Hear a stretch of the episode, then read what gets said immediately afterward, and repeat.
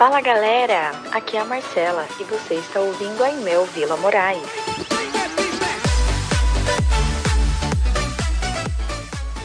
Carta de Paulo aos Gálatas, capítulo 2, verso 15.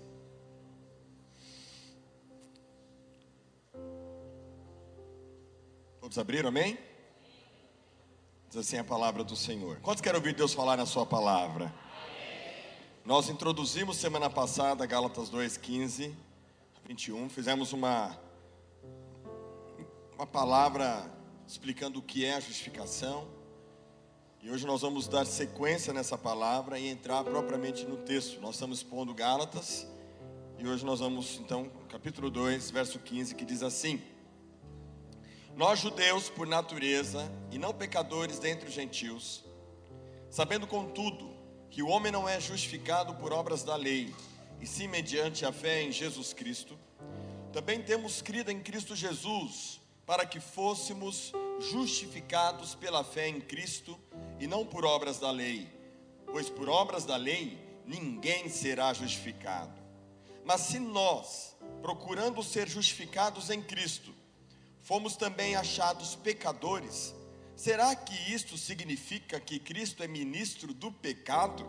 De modo nenhum, porque se volto a edificar aquilo que destruí, a mim mesmo constituo transgressor, porque eu, mediante a própria lei, morri para a lei, a fim de viver para Deus.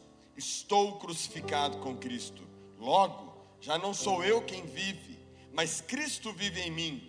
E esse viver que agora tenho na carne, Vivo pela fé no Filho de Deus, que me amou e se entregou por mim. Não anulo a graça de Deus, pois se a justiça é mediante a lei, segue-se que Cristo morreu em vão. Oremos. Pai, obrigado pela porção da tua palavra. O vaso é de barro, é limitado, mas a excelência do poder é do Senhor. Som do meu coração nesta manhã, coração dos meus irmãos, a nossa mente, que a nossa mente seja levada cativa a Cristo possamos, ó Deus, entender a profundidade desta verdade, tão simples, mas ao mesmo tempo complexa para muitos, mas que todos nós possamos chegar juntos no entendimento da revelação da tua palavra, da verdade de que a justificação é o cerne daquilo que cremos e que devemos viver com essa mentalidade.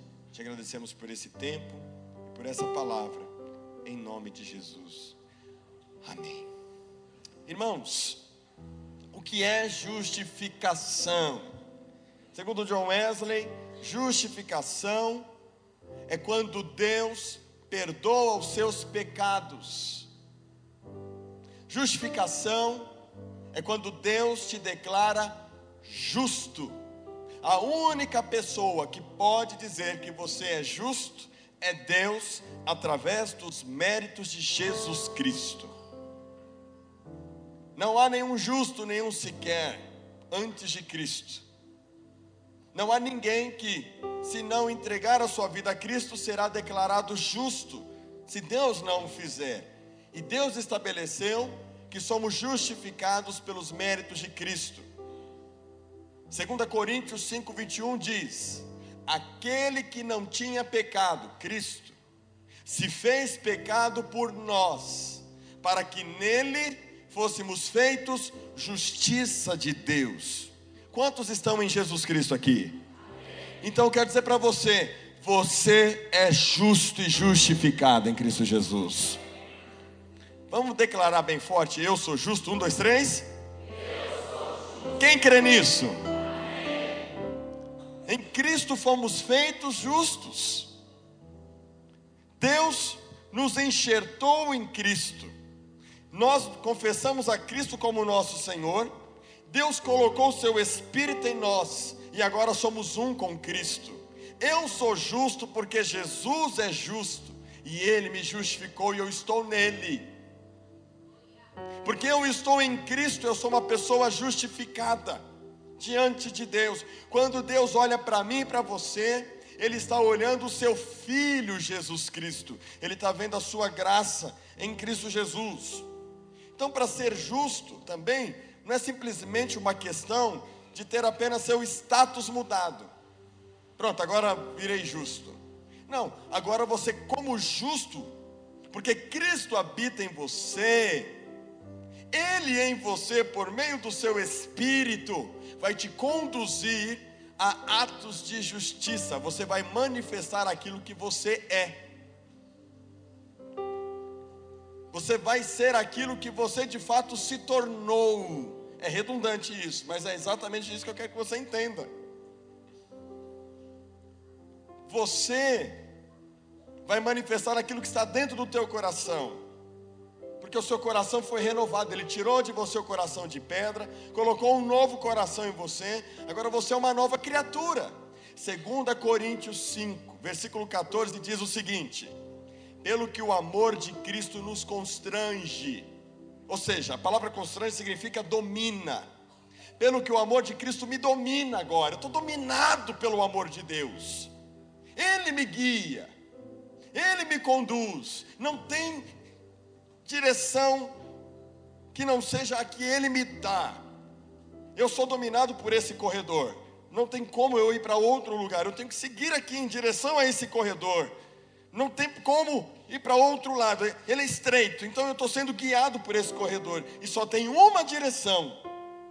Ser dominado pelo amor de Deus é isso, é quando Deus determina a rota, determina a direção e Ele nos guia. Pelo que o amor de Cristo nos constrange, nos domina. Julgando nós isso, um morreu por todos Cristo. Agora, aqueles que passaram a crer em Cristo, ele continua: logo todos morreram. Quando você entregou sua vida para Jesus, você morreu. Fala para você, irmão, morreu. Você morreu. Você morreu, Diego. Você morreu, eu morri. Todos nós morremos com Cristo. E Ele morreu por todos, para que os que vivem agora nele Presta atenção. Coloca aí 2 Coríntios 5,14. Para que aqueles que morreram nele não vivam mais para si. Versículo 15. Não vivam mais para si mesmos, mas por aquele que por eles morreu e ressuscitou. Eu vivo por Cristo e Cristo vive em mim. Você morreu com Cristo. Cristo, você morreu com Ele, você ressuscitou com Cristo, Cristo vive em você. Então já não vivemos mais para nós. Por isso nós não julgamos mais segundo a carne. Coloca lá, versículo 16. Ninguém conhecemos segundo a carne. Se, conhece, se antes conhecemos Cristo segundo a carne, já não agora o conhecemos deste modo. Já não vivemos mais pela lei, já não vivemos mais segundo a nossa força, a força do nosso braço, mas é Cristo agora que vive em nós e vivemos por Cristo. Aí o versículo 17: Assim, se alguém está em Cristo, quem está em Cristo aqui? É nova criatura, é nova criação. Você nasceu de novo, você é outra pessoa em Cristo Jesus. Já não sou eu mais quem vive, Cristo vive em mim. Paulo vai dizer em Gálatas 2,20 as coisas velhas se passaram. Irmãos, isso não está no futuro, isso não é quando você for para o céu, isso é aqui agora. Tá no que tempo que está esse verbo aqui? As coisas antigas já. Você precisa crer, porque a vida cristã é por fé. Você tem que ver aquilo que você já se tornou japa. Se antes você era uma japa sem Jesus, eu não sei como é que era já para sem Jesus. Só por Deus. Agora a tua família está vendo que você é uma japa com Jesus. Até o seu olho está abrindo mais. Você está entendendo? Muda, é uma nova natureza. A questão, irmãos, não é simplesmente as pessoas, a gente pensa assim, a gente vai sentir que a gente mudou. Não, é fé. A fé vem antes do sentir. A fé é crer. Muita gente quer viver pelo sentir. Aí eu sinto que eu mudei. Só que vai ter momentos que o que você vai precisar não é sentir, é simplesmente crer. Crer nessa realidade, crer nessa dinâmica, nessa nova vida. Você nasceu de novo e ninguém pode dizer nada ao contrário. Por isso que a maior batalha de Satanás é na sua mente, para que você não acredite que você mudou, para que você não creia. E por isso é que Paulo frisa tanto a necessidade de renovação da mente. Eu nasci de novo. A gente não sabe. Imagina se você tivesse nascido de novo, assim, literalmente. Sabe esse filme maluco que tem? O cara nasce, ele nasceu de novo. É uma nova vida, é uma nova oportunidade. É uma nova dinâmica. E é isso que você tem que crer, meu filho. É isso que você tem que crer, minha filha. Você é nova criatura. Não porque você sentiu simplesmente, porque você creu. O sentir vem como consequência do crer. E ao sentir, evidentemente, o natural é praticar a nova vida, novos atos de justiça, uma nova realidade. E o apóstolo Paulo, quando escreve essa carta aos Gálatas, ele, vocês já estão carecas de saber, já tem cinco domingos que a gente está falando sobre isso. Os judaizantes estão dizendo o seguinte: tem que crer em Cristo, mas tem que praticar obras da lei. Paulo está dizendo: obras da lei não justifica ninguém. Não adianta querer seguir regras, porque regras não mudam vocês. Pelo contrário, é continuar crendo em Cristo, nos méritos de Cristo. Essa é a problemática. Então ele vai dizer aqui no versículo 15: Nós, judeus por natureza, por que, que ele fala nós? Porque ele está falando para os judaizantes. Ele está explicando para os judeus. Nós, judeus por natureza, e não pecadores dentre os gentios, Sabendo, contudo, que o homem não é justificado por obras da lei, então que tipo de judeu, judeu ele está pregando? O judeu que já conheceu o Evangelho. E sim, mediante a fé em Cristo, também temos crido que em Cristo Jesus, para que fôssemos justificados pela fé em Cristo e não por obras da lei, pois por obras da lei ninguém será justificado. Em outras palavras, cumprir os dez mandamentos não vai te tornar justo por você mesmo, você querer ser uma pessoa boa para ser declarado justo diante de Deus, você não vai ser justo. É isso que ele está dizendo. Não é ação sua. Lembra que a lei, ela apenas denuncia a febre? E que a lei é muito mais profunda do que simplesmente dizer, não deitarás com a mulher do seu próximo, porque Jesus veio e, e a porca torceu o rabo quando Jesus falou: se olhar para uma mulher e desejar, comete adultério. Se odiar o irmão, é assassino. Se não perdoar é assassino. Se tem que dar face. Semana passada não frisamos isso? Ou seja, irmãos, a transformação ela é muito mais interna. E o interno vai refletir sobre o externo. Então temos que, Paulo está dizendo o seguinte: nós temos que crer em Cristo, crer na justiça de Cristo, para sermos justos, porque somos justos quando cremos na justiça de Cristo. Mas não é um crer da boca para fora, é um crer como um casamento, é um crer quando eu me uno com Cristo. Quando a Bíblia é muito, muito específica em dizer que quem, quando você se casa, você se torna um com a sua esposa, você se torna um com o seu cônjuge. A união com Cristo é a mesma coisa, você se torna um com Ele. E porque Ele é santo e eu estou unido a Ele, eu me torno santo. Porque Ele é justo e eu estou unido com Ele, eu me torno justo.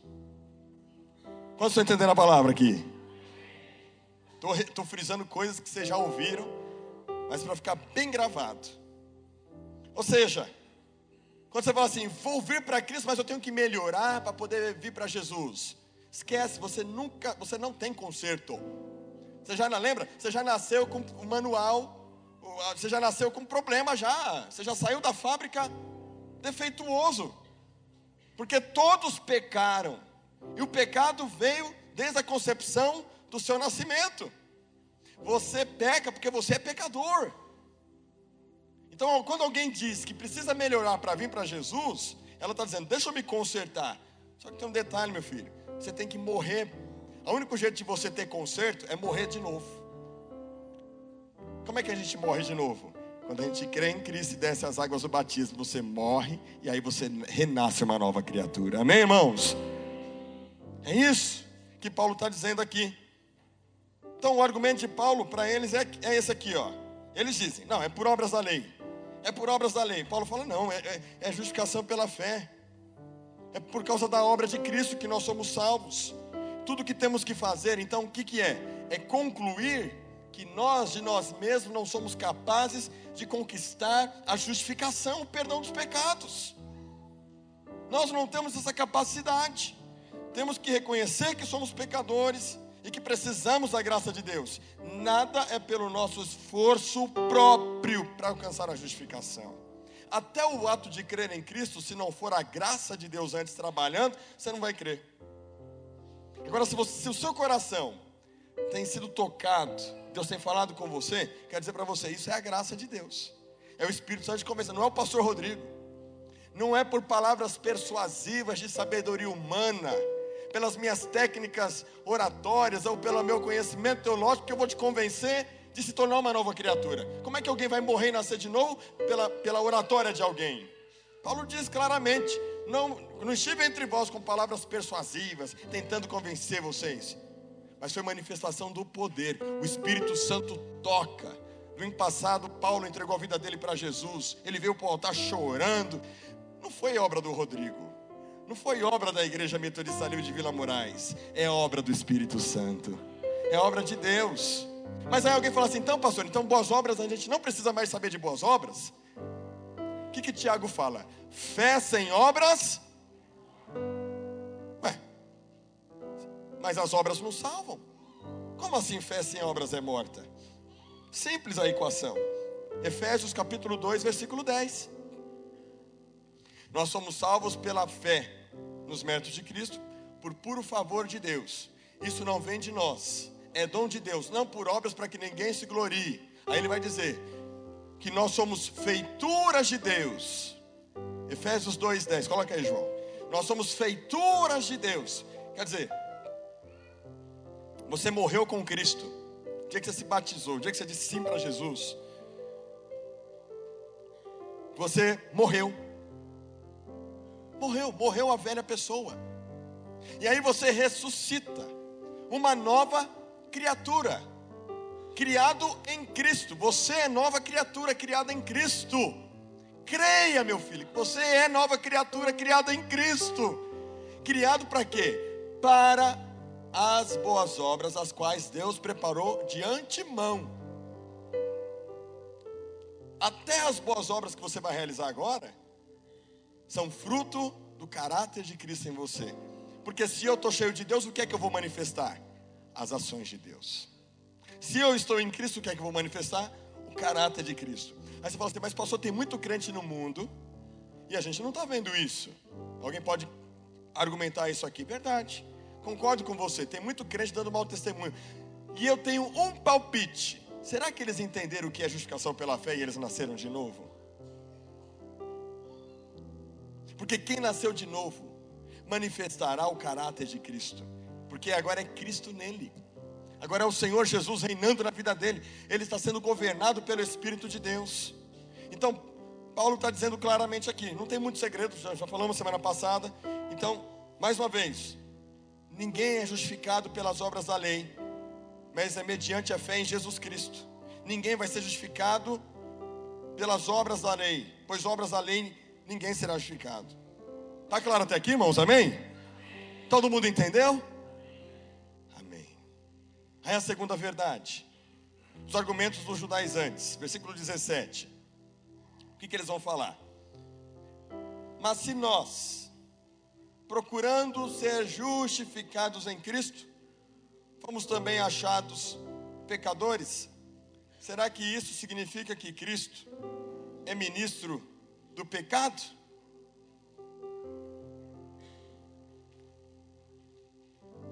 Espera aí. Se Deus justifica as pessoas más, para que, que eu vou ser bom então? Então Cristo é ministro do pecado? O que adianta eu ser bom? Se Deus abençoa aquele irmão tranqueira, então por que, que eu tenho que ser um crente íntegro? O que adianta? Serei a Cristo ministro do pecado? Eu estava lendo os comentários desse versículo 17, mas, nem, mas alguns os teólogos não fecham consenso nesse negócio. Não fecha. Eles mesmos fazem, se confundem. Aí o que, que eu faço? Eu tenho que olhar para a Bíblia toda. Não posso olhar só para esse texto. Vamos lembrar aqui de algumas histórias. Primeira história. Você já ouviu essa história? Eu vou falar de novo. Lembra da mulher pecadora? A mulher pecadora chegou diante de Jesus. Os homens chegaram diante de Jesus com a mulher pecadora e disseram: Olha, ela é adúltera e a lei manda apedrejar. Vamos apedrejar essa mulher. Aí Jesus fala: Quem não tiver pecado, que atire a primeira pedra. Quem não tiver pecado, que atire a primeira pedra.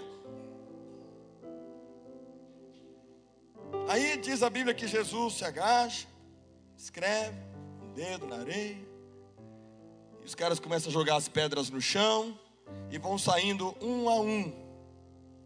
Aí Jesus olha para a mulher e pergunta: Mulher, onde estão os teus acusadores? Vamos ler de novo o versículo 17? Mas se nós, procurando ser justificados em Cristo, fomos também achados pecadores, será que isso significa que Cristo é ministro do pecado? Jesus disse para aquela mulher: Nem eu te condeno, nem eu te condeno. Mas ele disse algo em seguida: Vá e não peques mais. Cristo perdoou aquela mulher simplesmente no ato de amá-la. Ele não era conivente com o pecado daquela mulher. Mas naquele momento, aquela mulher foi justificada.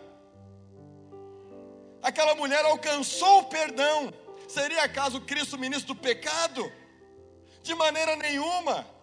Pelo contrário, Jesus sabe que aquela mulher não tem condições alguma de, de mudar a vida dela por ela mesma.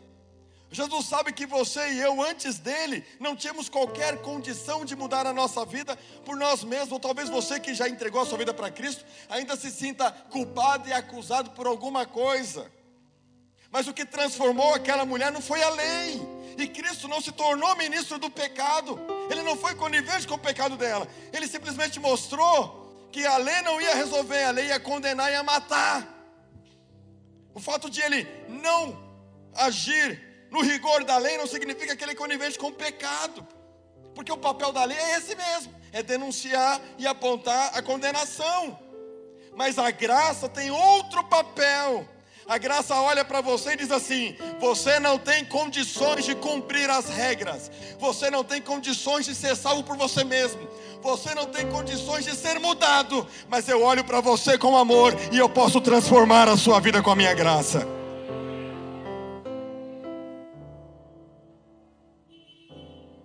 E depois que você entregou sua vida para Cristo, continua achando que vai mudar a sua vida na força do seu braço, é um equívoco seu. É se render a Ele. Outra história. Filho pródigo. O filho pródigo saiu de casa de maneira dissoluta, pediu a herança dele, apunhalou o pai pelas costas, porque pedir a herança do pai, o pai ainda vivo. Imagina o seu filho pedir a herança dele, a parte dele com você ainda vivo. Está morto. Não merecia. Mas ele foi e viveu dissolutamente e gastou tudo que tinha, como prostituição. Ele gandaiou. Ele foi para Gandaia, a ponto de não sobrar um tostão, a ponto de ter que comer comidas de porcos, cuidar de porcos, que na cultura judaica, para você entender esse texto, é bom entender, para o judeu, porco é um animal imundo. Então Jesus está dizendo: o cara apoiou o pai pelas costas e agora está comendo comida até dos porcos. Ele foi para a sarjeta, ele está no fundo do poço. E aí, quando ele vai lembrar do pai, ele vai, ele vai orar e vai, pai, ele ensaia, na verdade, uma palavra, né? de retorno. Pai, pequei contra o céu, contra ti, não sou digno de ser chamado teu filho. Me, tra me, use, me trate como um dos seus servos. E o filho então volta para casa. Todo mulambento, esculhambado. O pai olha para ele e diz assim, o pai, a Bíblia diz que o pai viu ao longe e correu em direção a ele. E aí o discurso pronto. Pai, pequei contra o céu, contra ti, não sou digno de ser chamado seu filho. Só que a Bíblia diz que ele abraçou o filho. Ele abraçou o filho, sabe de que maneira? Ele abraçou o filho, quando, sabe quando você corre, abraça e cai assim, abraçado? Essa palavra abraçar só tem duas menções no Antigo Testamento, no Novo Testamento no grego. A primeira é essa, do pai correr até o filho e abraçar e cair abraçado com ele. E a segunda menção é aquela passagem de Atos que diz que o Espírito Santo caiu sobre eles. Abraçou. Você percebe? Acaso o pai que Jesus quer revelar, ele é ministro do pecado?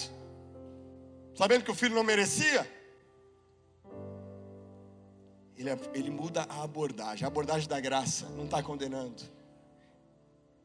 A abordagem da graça está acolhendo. A graça está acolhendo. Cristo não é ministro do pecado. Pelo contrário, irmãos, ele abraça o pecador e ele manda vestir o pecador com uma roupa nova.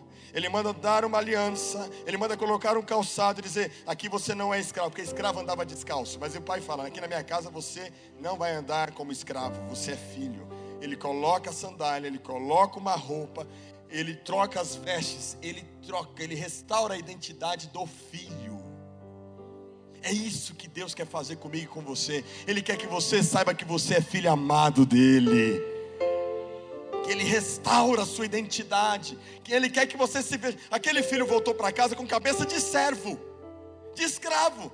Mas o pai imediatamente olhou para ele e disse: Aqui não, aqui você é filho. E eu quero que você se veja assim, como filho não como servo. Mas tem um irmão que ficou. O irmão que ficou tinha cabeça de servo e não de filho. Quando o filho, o irmão volta, o que, que o filho mais velho diz? Peraí, pai, você nunca matou nem um boizinho para mim? Você nunca fez uma festinha para mim? Esse seu filho veio, gastou tudo que era seu e agora vem aqui querendo voltar para casa e você recebe ele de volta? Eu que trabalho, que faço por onde? Essa é a justiça própria falando. Essa é a lei falando. Fiz por merecer e até agora o Senhor não me deu nada. Muitos de nós, irmãos, nos portamos assim. Porque a nossa mentalidade é de escravo, não de filho. Poxa, eu trabalho tanto, sou dizimista, Deus prospera o cara, mas não me prospera o cara lá no mundão, lá fazendo tudo errado, tudo, tudo certo para ele, e eu que sirvo a Deus, as coisas não acontecem como eu gostaria. Isso é a justiça própria. Você ainda não entendeu que você é filho. Você não entendeu que você já está desfrutando de algo muito maior, muito mais valioso. Pessoas que se sentem injustiçadas vão sempre agir de maneira legalista. Não vão se alegrar com a vitória do outro. Não vão celebrar a tua mudança, não vão celebrar as suas conquistas, vão sempre julgar, se julgar diante de Deus, vão achar que Deus tem que pesar a mão, que Deus está pesando a mão, ou que Deus tem que fazer algo para que você diga assim: a justiça de Deus se manifestou. Irmãos, a justiça de Cristo não é assim. Lembra daquela parábola? Os trabalhadores da vinha. Um trabalhou, chegou de manhã, ganhou 100, Aí o outro chegou meio-dia, ganhou 100. O outro chegou à tarde, ganhou 100. O outro chegou finalzinho da tarde, ganhou 100. Aí o que ganhou 100, que trabalhou desde de manhã, falou assim: Mas como todo mundo recebe igual? Como assim todo mundo recebe? Todo mundo trabalhou e eu trabalhei mais que eles. Porque essa é a mentalidade, irmãos. Essa é a mentalidade da justiça própria. Essa é a mentalidade do legalismo. Olha Vamos pensar na sua casa. Você que tem dois filhos, três, quatro filhos. Dois filhos, né? Tem uma galera aí que. Tia Helena tem Tia Helena? Três, mais um monte de outros. Quantos você tem, Guga? Três. Quantos, mãe? Cinco, quatro, né? Vivo, quatro. Quem tem mais de cinco filhos aqui? A mãe da Ana lá. Quando você chega em casa, leva aquele monte de. Quantos são, irmã Maria? São quantos filhos? dez filhos. Nosso Deus. Aleluia. É dez, criou dez. Quando a senhora chegava, quando o seu marido chegava em casa com a comida, ele distribuía a comida por merecimento ou porque amava todo mundo igual?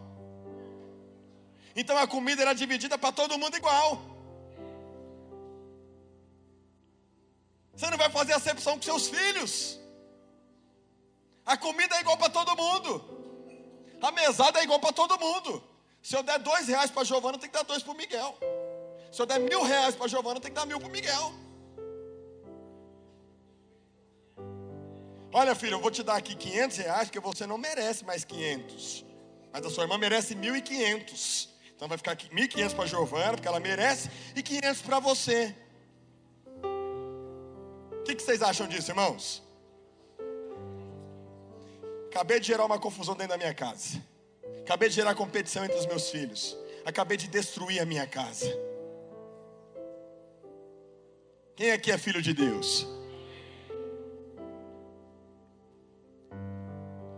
Quanto à salvação, quanto aos méritos da salvação, o favor de Deus é igual para todo mundo. Pastor, mas ele era o maior tranqueira, porque é isso que, é isso que a parábola do filho pródigo está mostrando. É a parábola que, dentro do contexto, é a, a parábola da, da, moeda perdida, da dracma perdida, a moeda, a, a, das coisas que se perderam e que se alegram quando elas são achadas. Ali não está falando de bens materiais, ali está falando de salvação. Quanto a ser filho de Deus, a salvação é igual para todo mundo. O cara era o maior tranqueiro, ele vai chegar em casa e ele vai receber a mesma coisa que o filho bonzinho. Porque Deus não vai fazer distinção quanto à sua salvação. É favor de Deus para todo mundo igual. Você tem a oportunidade nessa manhã de experimentar o favor de Deus. Mas, pastor, eu sou um tranqueiro, eu me drogo, eu me prostituo. Pastor, eu fiz tanta coisa errada. Não importa, meu filho. Se você tiver em Cristo, Ele passa uma borracha, Ele te limpa com o sangue do Cordeiro. Você se torna uma nova criatura. Não tem diferença. Para o judaizante, não, é um absurdo. Para o legalista, é um absurdo. É um cúmulo. Acaso seria Deus ministro do pecado, tratando todo mundo igual? De maneira nenhuma. Achados todos nós pecadores, tanto judeus como gregos, como gentios, Cristo veio para restaurar todos. Mas vem a terceira e última verdade, e essa que eu quero gastar mais tempo, porque essa é da hora. Agora eu vou sair voando aqui, irmão. Você se prepara. Versículo 18. Porque se volto a edificar aquilo que destruí, a mim mesmo constituo transgressor. Ele está falando da lei. Porque eu, mediante a própria lei, morri para a lei, a fim de viver para Deus. Estou crucificado com Cristo, logo já não sou eu quem vive, mas Cristo vive em mim, e esse viver que agora tenho na carne, vivo pela fé no Filho de Deus, que me amou e se entregou por mim. Irmãos, eu chamo isso aqui de maravilhosa argumentação de Paulo. Vamos fazer uma ilustração. O pessoal tem gostado das ilustrações porque ajuda a entender, né? Quem quer ser a cruz? Samuel, Samuel, você vai ser a cruz. Não, não, não vou usar você não. Abre os braços, é a cruz.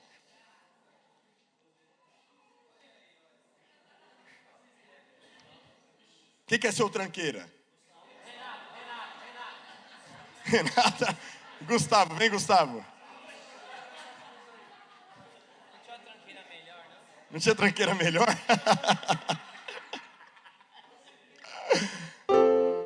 Aqui está o tranqueira. Você lembra de Paulo? Ele vai ser Paulo, tranqueira Paulo. Subiu de nível. Paulo era o cara da lei. Paulo vivia a lei. Lembra que o argumento está dentro de um contexto de uma carta? Ele era um homem da lei. Tudo que ele fez foi para cumprir a lei, para ser justo diante dele. Ele até matava em nome da lei, porque ele queria ser justo. Como ele diz: Eu fui fariseu, eu cumpria regras, eu fazia tudo. Mas, ele vai dizer o seguinte: a lei despertou em mim coisas que eu não tinha conhecimento. e aquilo que eu quero fazer, o bem que eu quero fazer, esse eu não faço. Mas o mal que eu não quero fazer, esse eu faço por causa da lei. Um dia ele está indo a caminho de Damasco para matar cristãos. O homem da lei. O homem que se esforçava para ser agradável diante de Deus. Tudo que ele fazia era para ser bom, justo diante de Deus. E aí ele passou pela cruz. Passa pela cruz. Passa pela cruz. Passou pela cruz. Amância é o Espírito Santo. Vem aqui, Amância. Depois que ele passou pela cruz, o que, que aconteceu? Coloca Romano para baixar o braço por enquanto, Samuel. Não vai... Romanos 6. Romanos 6. Coloca para nós Romanos 6. Que diremos, pois? Permaneceremos no pecado para que a graça mais abunde ainda mais? De modo nenhum. Como viveremos ainda no pecado? Nós, os que para ele morremos. Por que, que ele diz nós, os que para ele morremos? Porque antes de Cristo, vem cá, Paulo, de novo. Ele vivia na força da lei, mas a lei não o transformava. Porque a justiça própria é o homem tentando agradar a Deus é de baixo para cima, é impossível. Mas aí ele passou pelas águas, passou pela cruz. Como vamos viver ainda no pecado nós, que no dia que, o que, que a morte, a cruz, a, a, a cruz significa o que, irmãos? Que, que, a, que, que, a, que, que a cruz significa? A morte de quem? Quando você se une a Cristo, quando você passa pela cruz, você se une na morte dele. Isso é o batismo. Quando a gente afoga ali, é um ato simbólico para dizer que o velho homem está sendo afogado ali, está morrendo, tá? Você está se unindo, está morrendo, passa pela cruz, você ressuscita um novo homem. Passou pela cruz, pode baixar o braço aqui um pouquinho? Pode passar. Ou porventura ignorais que todos nós que fomos batizados em Cristo Jesus, fomos batizados no quê? Continua fomos sepultados com ele na morte pelo batismo. O velho Paulo que matava, o velho Paulo que vivia na força da lei, o cara que tentava agradar a Deus sendo bom com as pessoas ou cumprindo regras, morreu. Para que, como Cristo foi ressuscitado, quando você passa pela cruz, passa por Cristo. É algo espiritual, sobrenatural, poderoso, irmãos. Fomos ressuscitados assim como Cristo foi ressuscitado, nós também ressuscitamos para vivermos o quê? Final lá, o finalzinho, a última, última frase. Assim também, um, dois, três.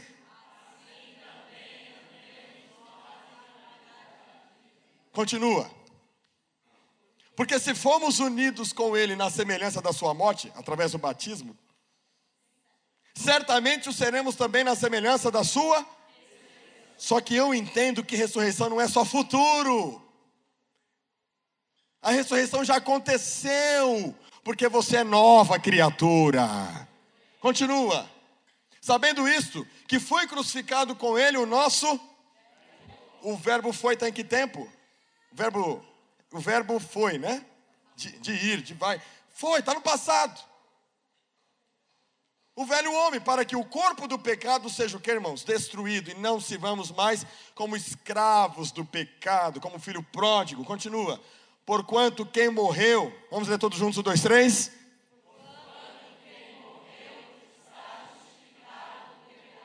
Quem aqui morreu com Cristo ressuscitou com Cristo?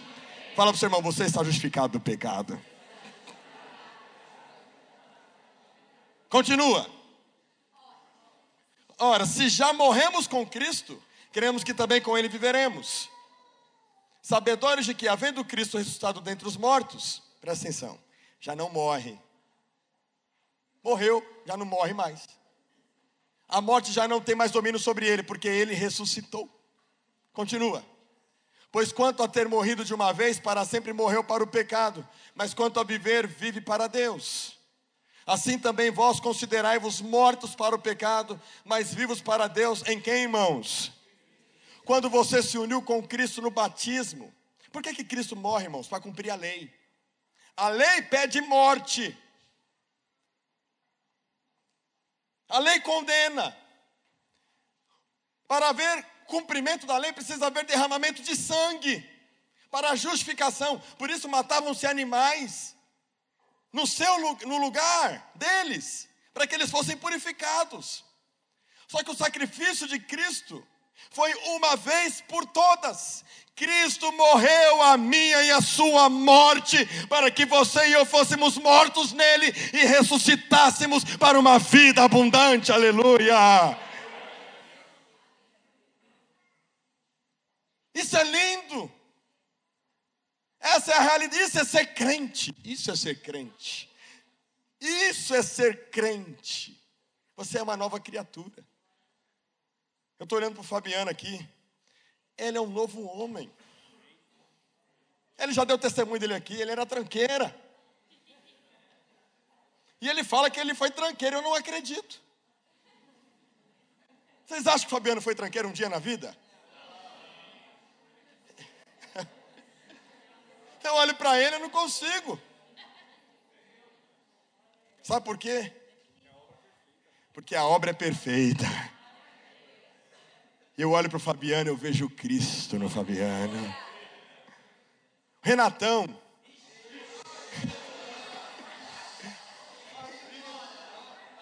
Quem era o, o Renatão antes de Cristo? Rita, tranqueira, o Gival falou lá, ó.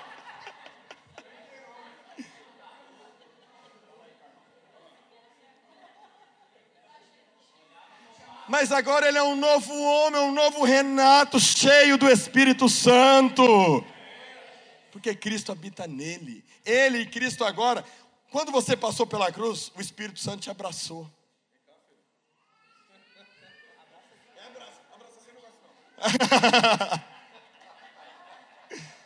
o Espírito Santo te abraçou. E não apenas te abraçou, não apenas caiu sobre você. O Espírito Santo agora anda do seu lado. E aonde você passa, o brilho do Espírito Santo está na sua vida.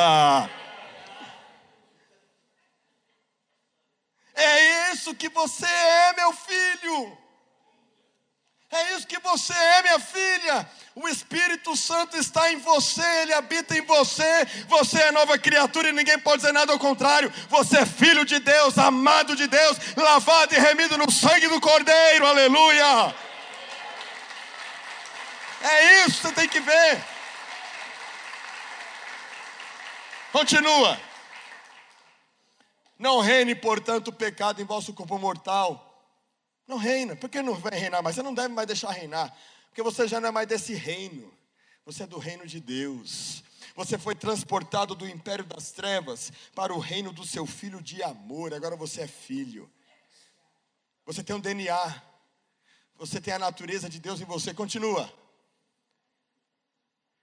não, nem ofereçais cada um os membros do seu corpo ao pecado como instrumentos de iniquidade, mas oferecei-vos a Deus como ressurretos dentre os mortos. Você ressuscitou, você tem uma nova vida. Os vossos membros a Deus como instrumentos de justiça. Agora, como é que eu ofereço a Deus meu, o meu corpo como instrumento de justiça? Espírito Santo, assume o controle. Espírito Santo, assume o controle. Abraça aí, Espírito Santo. Espírito Santo, assume o controle. Quando vier a tentação, vamos lá. Vai vir a tentação, vem cá. Aí ele vai ver uma tentação, um prato maior que ele, assim, de comida.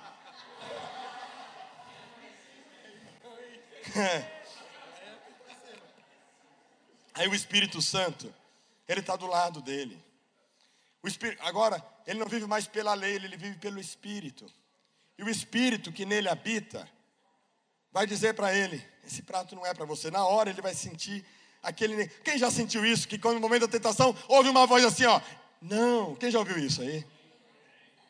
Isso não é a sua mente. Para de achar que é coisa da sua cabeça, porque é o Espírito Santo. É, nem a nossa consciência é boa para isso, gente. É a consciência do Espírito. John Wesley fala isso claramente. É a consciência do Espírito. O Espírito testifica que eu sou filho de Deus. O Espírito vai dizer: Isso não é para mim. Aí você vai, aí a sua carne, o velho homem, ah, mas está tão gostoso. O Espírito Santo não é bom. Aí nessa hora, sabe o que você tem que fazer, meu filho? Fala assim, Espírito Santo, eu sou fraco, eu sou limitado, me ajuda. Sabe o que o Espírito Santo é, irmãos? Ajudador.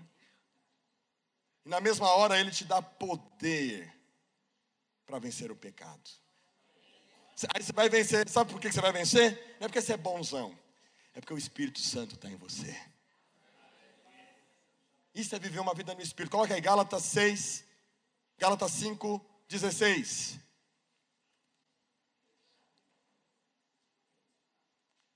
Vamos todos juntos, um, dois, três.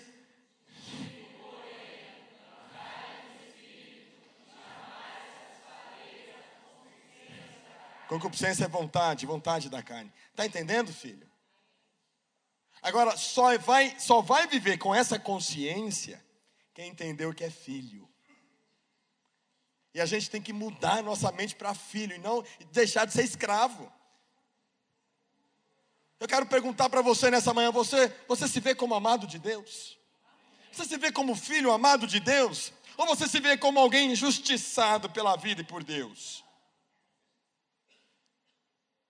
Como estão entendendo a palavra? Amém. Vamos aplaudir eles aí. Obrigado, cruz.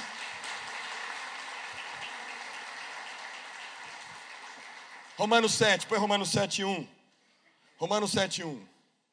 Porventura ignorais, irmãos, pois fala aos que conhecem a lei, Paulo está dizendo, que a lei tem domínio sobre o homem toda a sua vida. Continua. Ora, o que, que Paulo está explicando agora aqui?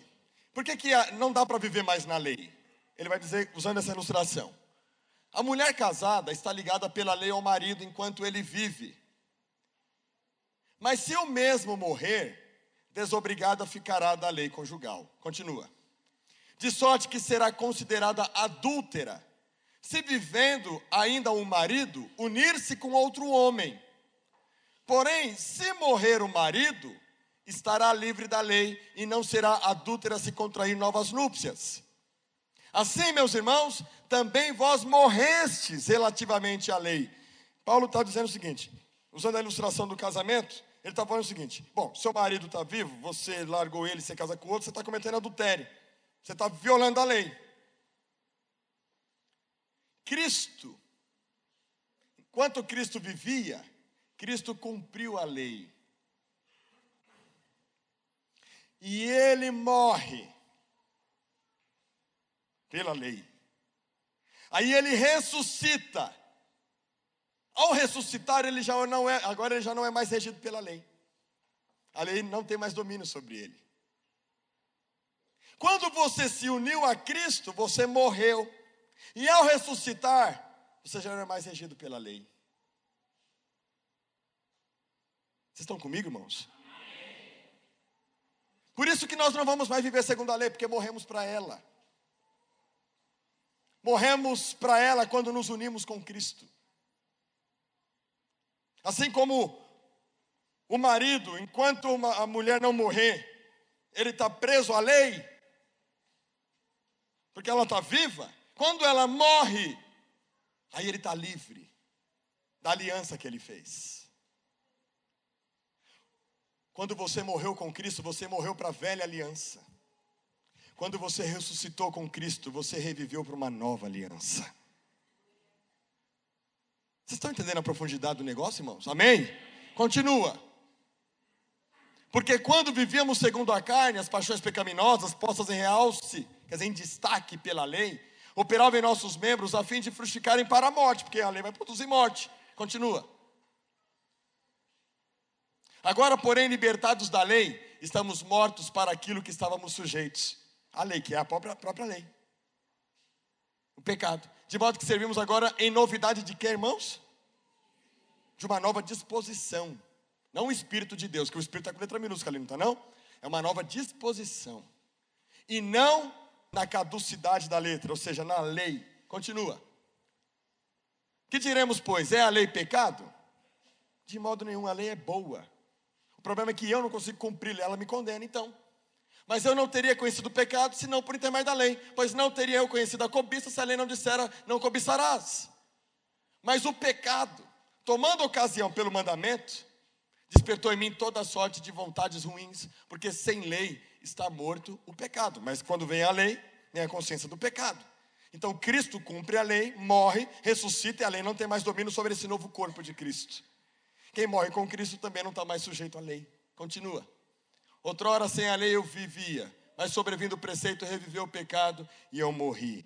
Muito bem, irmãos, Paulo entendeu isso. O homem que vivia segundo a lei. E o que, que ele quer nos ensinar aqui, na sua palavra?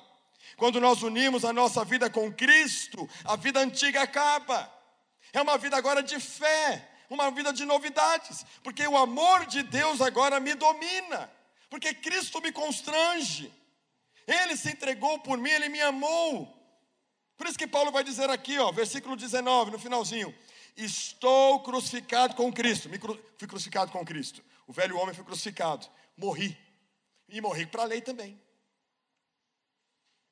Agora já não sou eu, mas quem vive. Quem é que vive, irmãos? Cristo vive em mim. E a vida que agora vivo no, na carne, no corpo, eu vou ver agora cumprindo regras, cumprindo a lei. Como é que eu vou viver essa vida, irmãos? Coloca aí, meu filho. Gálatas 2:20. Gálatas 2:20. Vamos todos juntos. Logo, um, dois, três.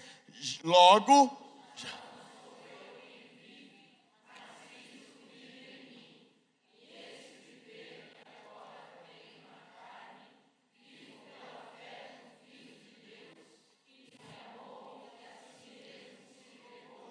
o que é fé, irmãos? Onde é que você pega na fé? Fé não é crer?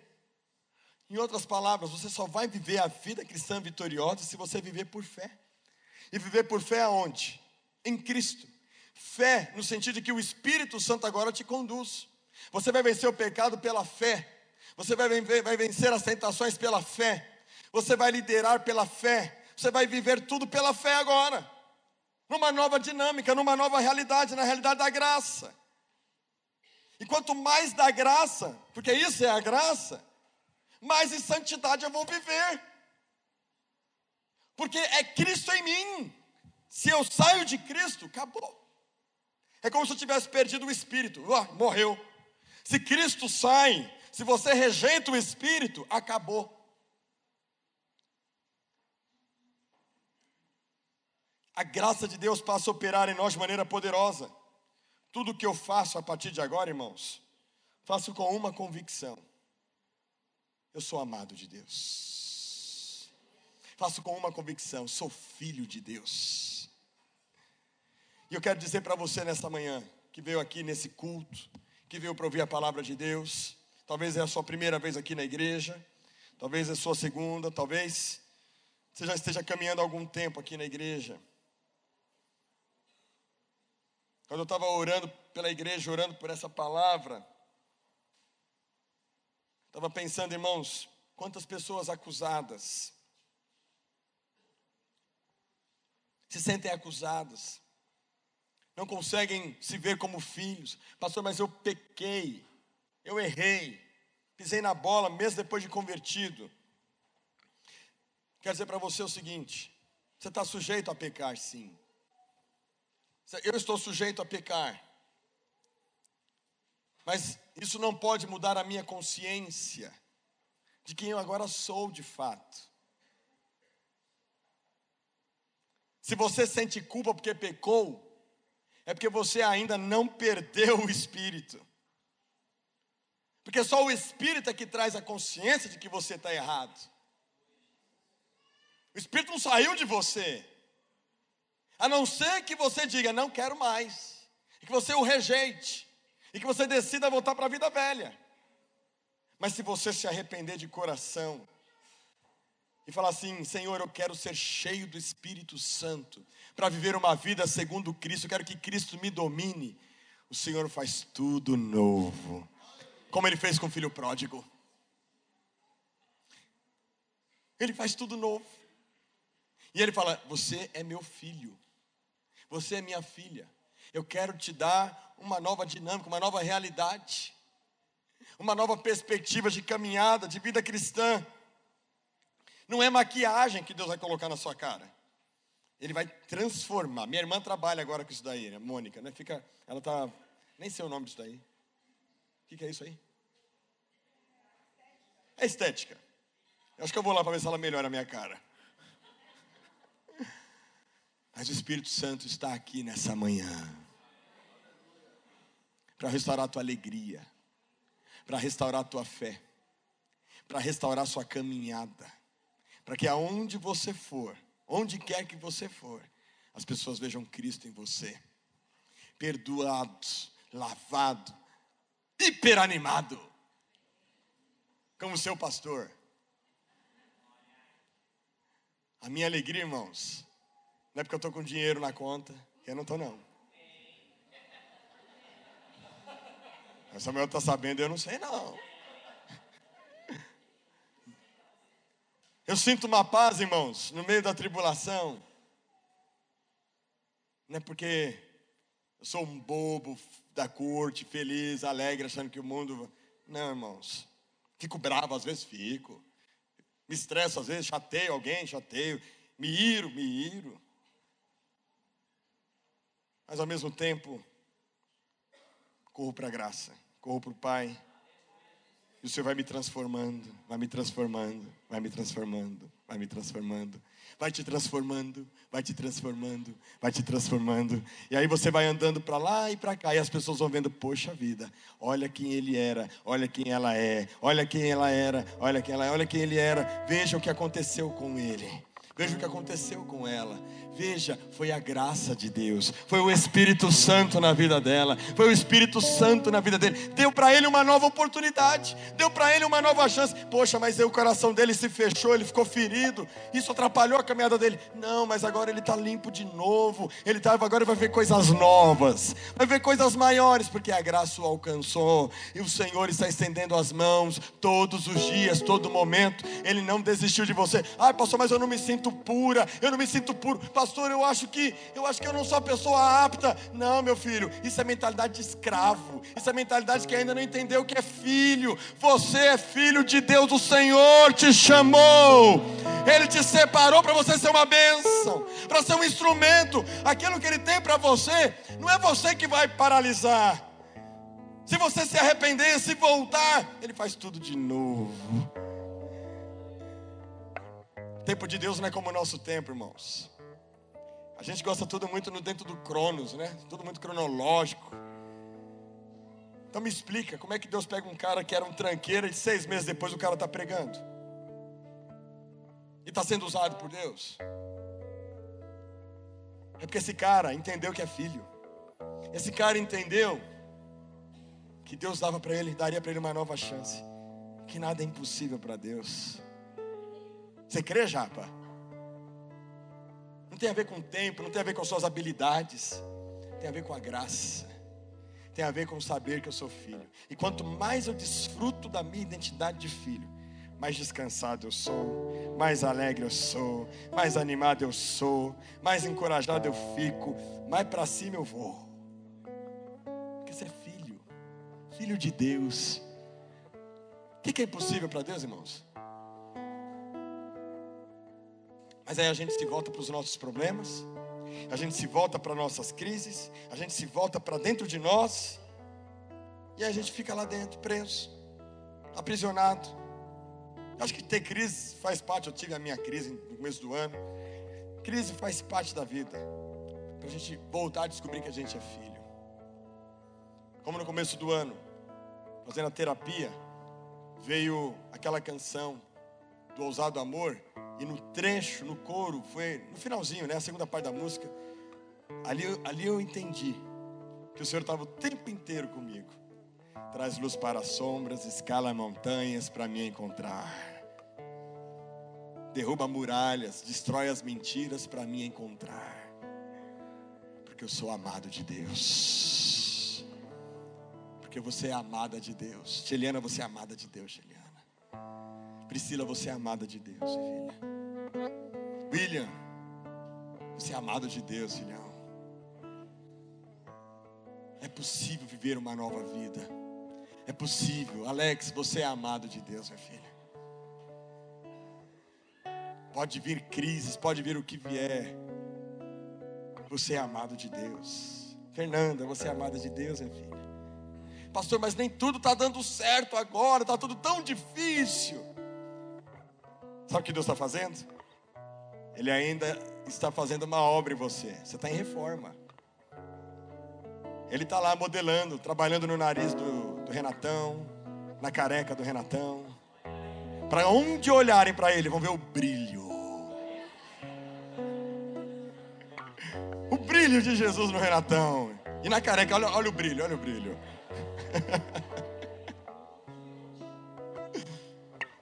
Você vai continuar brilhando, brilhando, brilhando. Brilhando a graça, brilhando o favor, brilhando o amor. Aí vai vir a tentação, vai, porque você não é. Você, você ainda está nessa natureza, você está nessa terra. Mas você vai lembrar, peraí, eu sou embaixador, eu sou nova criatura. Espírito Santo me ajuda. E Ele vai te ajudar todas as vezes que você pedir socorro. Mas você errou. Pisei na bola, pastor. Você pisou na bola. Se confessarmos os nossos pecados, Ele é fiel e justo para nos perdoar os pecados e nos purificar de toda injustiça. Tem pessoas aqui que estão aprisionadas ainda por culpa, estão envergonhadas pelas coisas erradas que fizeram. Eu não sei quem são essas pessoas, mas sei que tem pessoas aqui hoje assim, que não estão livres, que estão se sentindo injustiçadas estão presas de alguma maneira e não estão desfrutando dessa liberdade de, do que é viver uma vida unida com Cristo. Ele quer, ter, ele quer quebrar essa, essa cadeia que não foi o diabo que colocou. O diabo só abriu a cadeia. Aí você foi lá e colocou o pezinho, aí ele. Pá. Você sabia que você tem a chave para abrir essa cadeia? Ele não pode aprisionar mais. Essa chave é a justiça de Cristo. Você vai pegar a justiça de Cristo hoje, você vai, ó. Ela, diabo, esquece, eu tenho uma chave mestre. É a chave mestre que fala que abre tudo, né? É isso mesmo? Eu tenho a chave mestre, ela abre tudo. O diabo vai colocar uma trava aqui em você, você vai lá pegar a chave mestre, você não vai me prender não. Você não me prende mais. Aí você vai dar uma bicuda nele. Você não o Espírito em você. Para você viver uma vida plena, abundante, cheio da graça. Mas, pastor, eu não quero mais pecar. Eu também não quero, irmão. Por isso que eu corro para Cristo. Por isso que eu busco andar totalmente dependente da justiça e do Espírito. Porque não sou eu que vou fazer isso por mim mesmo. Meu esforço consiste em crer. Quem quer viver essa nova vida? Vamos ficar de pé?